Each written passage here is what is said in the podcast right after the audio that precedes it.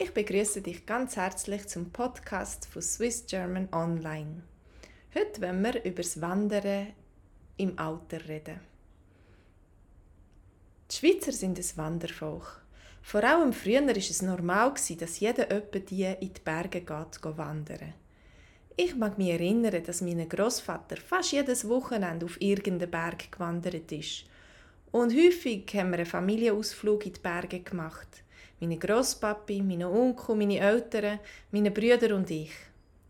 Manchmal konnte ich nicht laufen, als ich klein war. Aber ab und zu hatte ich auch ganz viel Spass und bin sogar mit dem Onkel den ganzen Berg runtergerannt.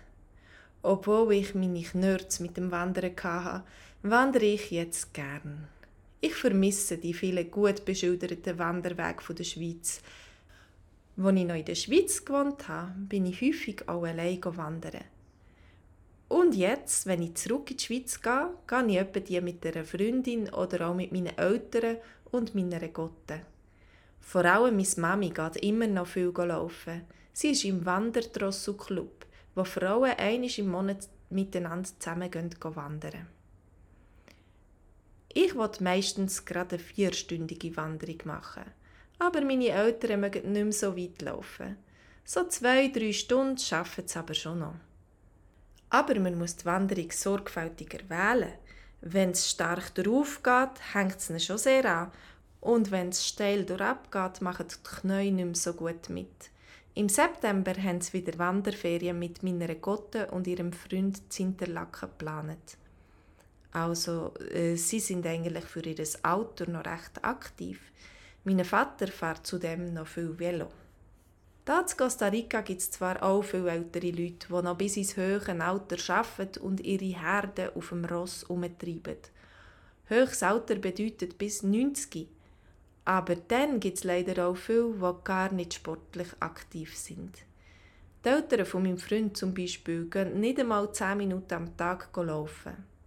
Seine Mami geht manchmal aber auch nur, weil der Doktor gesagt hat, sie müsse für ihre Gesundheit laufen. Darum gibt es halt auch viele Costa Ricaner, die übergewichtig sind, weil sie absolut keinen Sport machen und zudem viel Fettiges essen.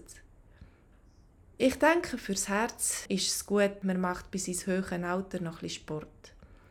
Meine Grosspapi, den ich nie kennengelernt habe, ist mit über 80 nach dem Volleyballspielen glücklich und natürlich eingeschlafen.